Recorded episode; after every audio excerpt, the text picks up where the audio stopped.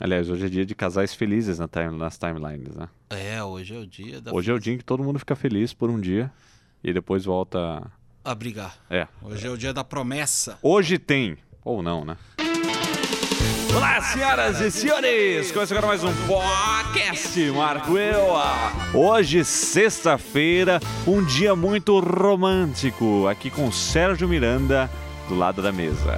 É, hoje estamos aqui na paz, no amor, no coraçãozinho de cada um. Hoje é o dia em que você abre o seu Facebook, você abre o seu Instagram, só tem casal feliz, beijinho pra lá, beijinho pra cá, poema, declaração, aquelas coisas que você não vê nos outros 360 dias do ano, eles postam hoje, né? É, e aí É. amanhã volta tudo ao normal. amanhã volta, né? É Amanhã, amanhã é dormir na casinha do cachorro, é dormir no sofá da sala e tudo bem, a Então, vida segue. você que está solteirão aí ou solteirona, tá vendo isso, tá ficando triste, lembre-se que às vezes as aparências da internet podem enganar, né, Sérgio? É, isso E aí. esse é o conselho de autoajuda aqui do podcast de hoje. E na semana que vem voltamos com a próxima data comemorativa. Ok, que palhaçada, hein? Vamos começar isso aqui, ó. Começar esse podcast com uma errata. que Eu, fa- eu fa- eu falei groselha no último podcast. E A- aliás, você prefere groselha ou tubaína, Sérgio? ah, as duas são. Não, mas qual que você prefere? Eu vou te oferecer, ó. Você quer um gole de groselha ou um gole de tubaína? Ah, tubaína porque tem gás, né? Ah, tá.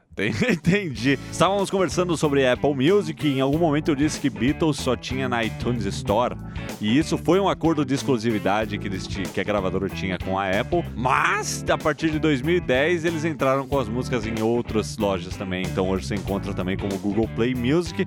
Mas algumas, algumas pessoas disseram que tem no Spotify e outras pessoas disseram que não tem no Spotify. Que não tem, não tem Beatles em nenhum streaming. Eu não lembro de ver no Beatles no Spotify, eu sou bitomaníaco, já procurei, não tem. Ok. tem, tem. Na verdade, tem um álbum, mas é coisa da, da formação antiga com Pete Best. Assim, o catálogo oficial dos Beatles em streaming não tem. Ok, então é isso. Isso foi o que eu me equivoquei ali. Não, não tem. E parece que não vai ter também no Apple Music, né? O que reforça aquela, aquela pegada de que não é o catálogo da iTunes Store. Até porque se fosse o catálogo da iTunes Store, o Apple Music ia bombar muito. É verdade. Tem até Trololó na, na iTunes Store. Isso ter Trololó em stream. Por favor, sobe Trololó aí, edição. Olha, olha que maravilha, só. escuta. Hum, não. não vou escutar. Não, mas você não tá escutando agora, mas. Lá, lá, lá, lá, lá, lá, lá, lá, lá, lá, lá, lá, lá. É, oi, oi, oi.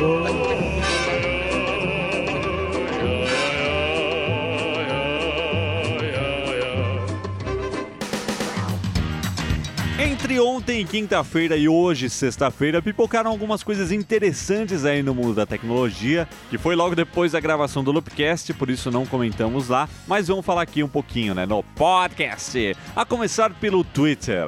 Rolou uma troca de CEO no Twitter, né, seu Sérgio? Pois é, seu Marco Will, o Dick Costolo pediu as contas, pediu o boné. Entregou o boné ou pediu o boné? Ele passou a bola. Passou a bola e ele deixou de ser o CEO do Twitter, passando agora o cargo ao Jack Dorsey, que já foi CEO do Twitter e é um dos cofundadores da empresa. É o cofundador, né? É o. É um dos, É né? um dos, é. É um dos fundadores, o Um cofundador. do- de quem criou essa coisa toda. E, aliás, agora está se discutindo muito sobre por que, que houve essa troca de CEO. E parece que o consenso é que o Twitter, ele, ele, ele é muito público, né? Ele é uma coisa... Ele não tem a mesma pegada do Facebook em algumas coisas. Parece que o que eu tô ouvindo falar é que as pessoas entram nele ultimamente e saem, usam um pouquinho, saem, desistem do serviço, né?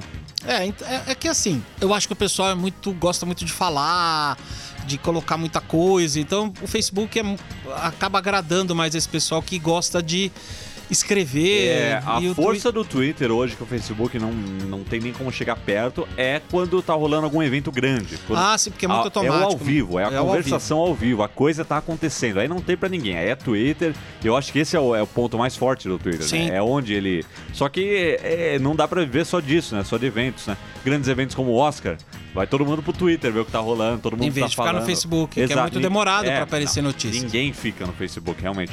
Então o Twitter ele é uma coisa muito em tempo real. É nisso que eles têm que investir. Inclusive agora o Periscope também que eles adquiriram é também uma coisa para trabalhar em tempo real, totalmente tempo real. Totalmente ao vivo. Eu acho que é por aí. Eu uso o Twitter, mas assim, não é uma coisa que eu uso toda hora. Eu vou lá mais pra responder as pessoas, porque pra ficar postando conteúdo ali, eu me complico, minha tropa. Também nem, nem tem tanto conteúdo assim, porque a gente faz vídeo, né?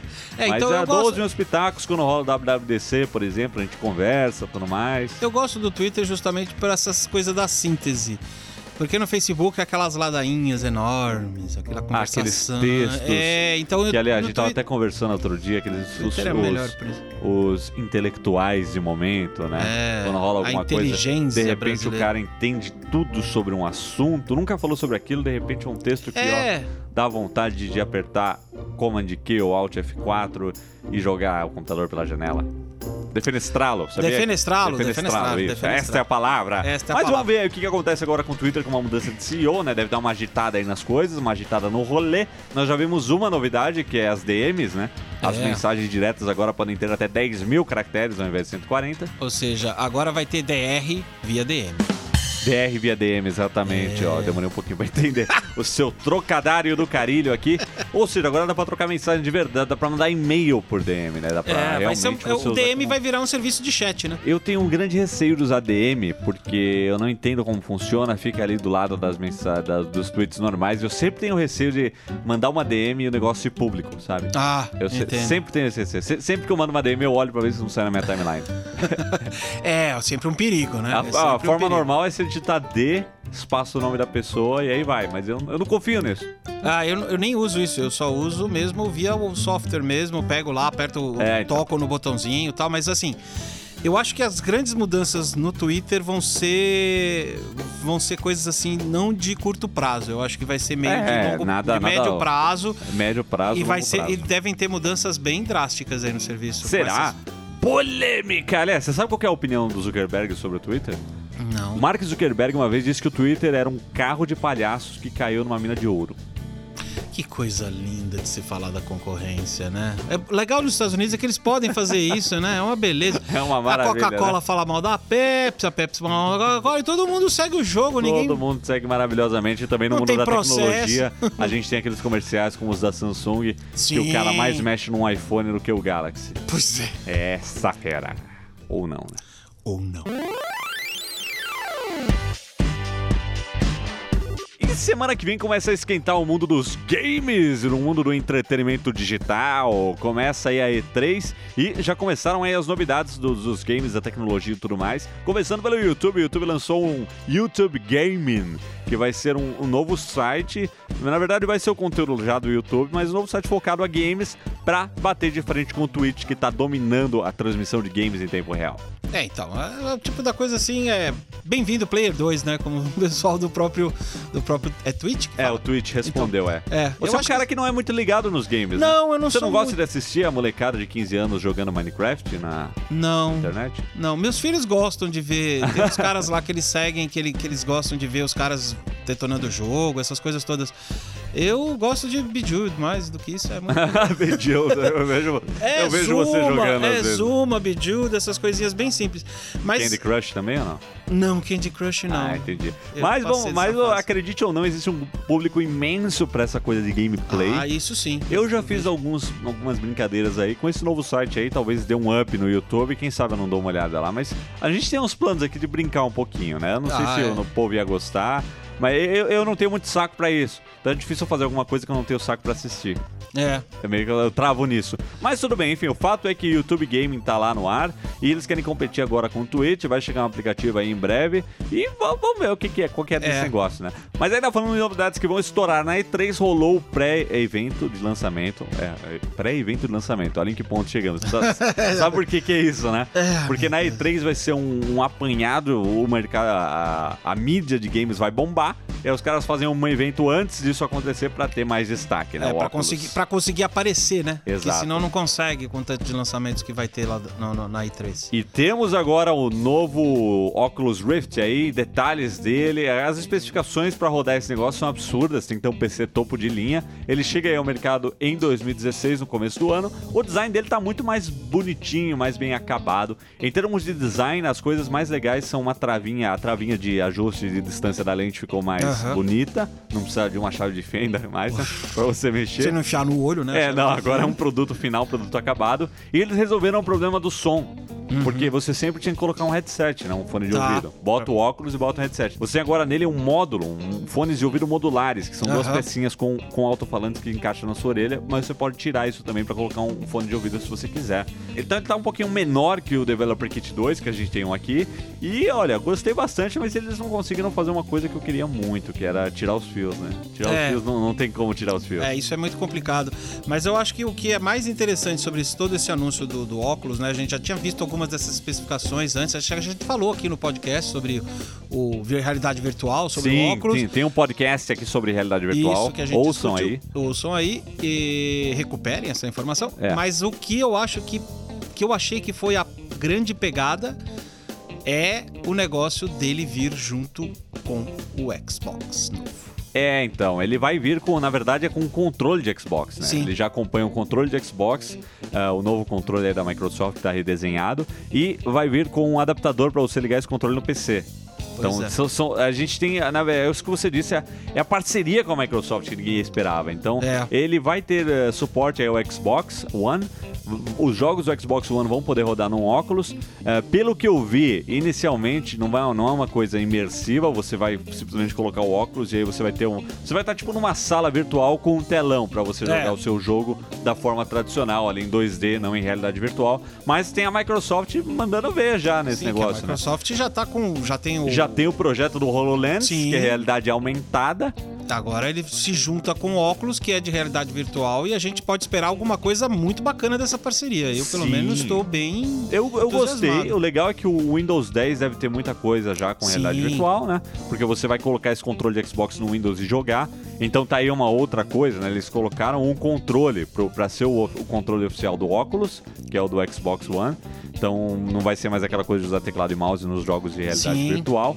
Mas esse pré-evento também foi focado em jogos, isso que é bacana. Sim, porque é da E3, né? É. Então- e tem outra coisa, né?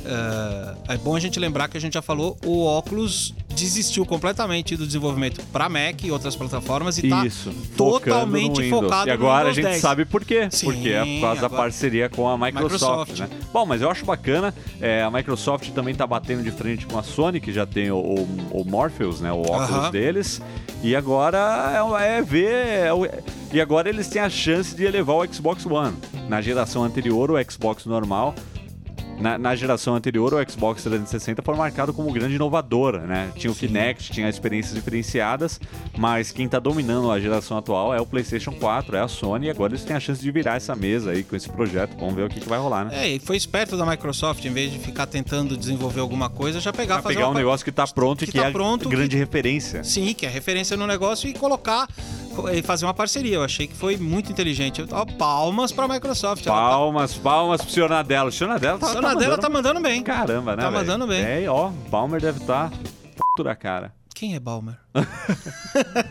Outras informações aí sobre o óculos, então, pra encerrar esse assunto. O sensor de movimento, né? Aquela que antes parecia uma webcam que você colocava em cima do monitor, agora é um pedestalzinho bonitinho que você coloca na sua mesa, isso também é muito bacana. E tem a novidade que são, que ainda é um protótipo, né? Na verdade, que é um controle. Eh, que seria para os jogos de realidade virtual, onde você in- poderia interagir com o ambiente, interagir com os objetos, né, que eles estão chamando de óculos touch. É. Imagina aquele controle do Wii, aquele antigão, sabe? Sei. Uhum. O Emote. Então, você tinha o Nunchuck, que era uma- um pedacinho que você colocava nele, né? São, que, que é um pedacinho que tem dois botões, direcional e tudo mais. É, parece com aquilo, e você segura um em cada mão, e aquele, esses controlinhos são repletos de sensores, e você pode fazer um. Cara, um, num- número imenso de ações dentro do Sim, jogo.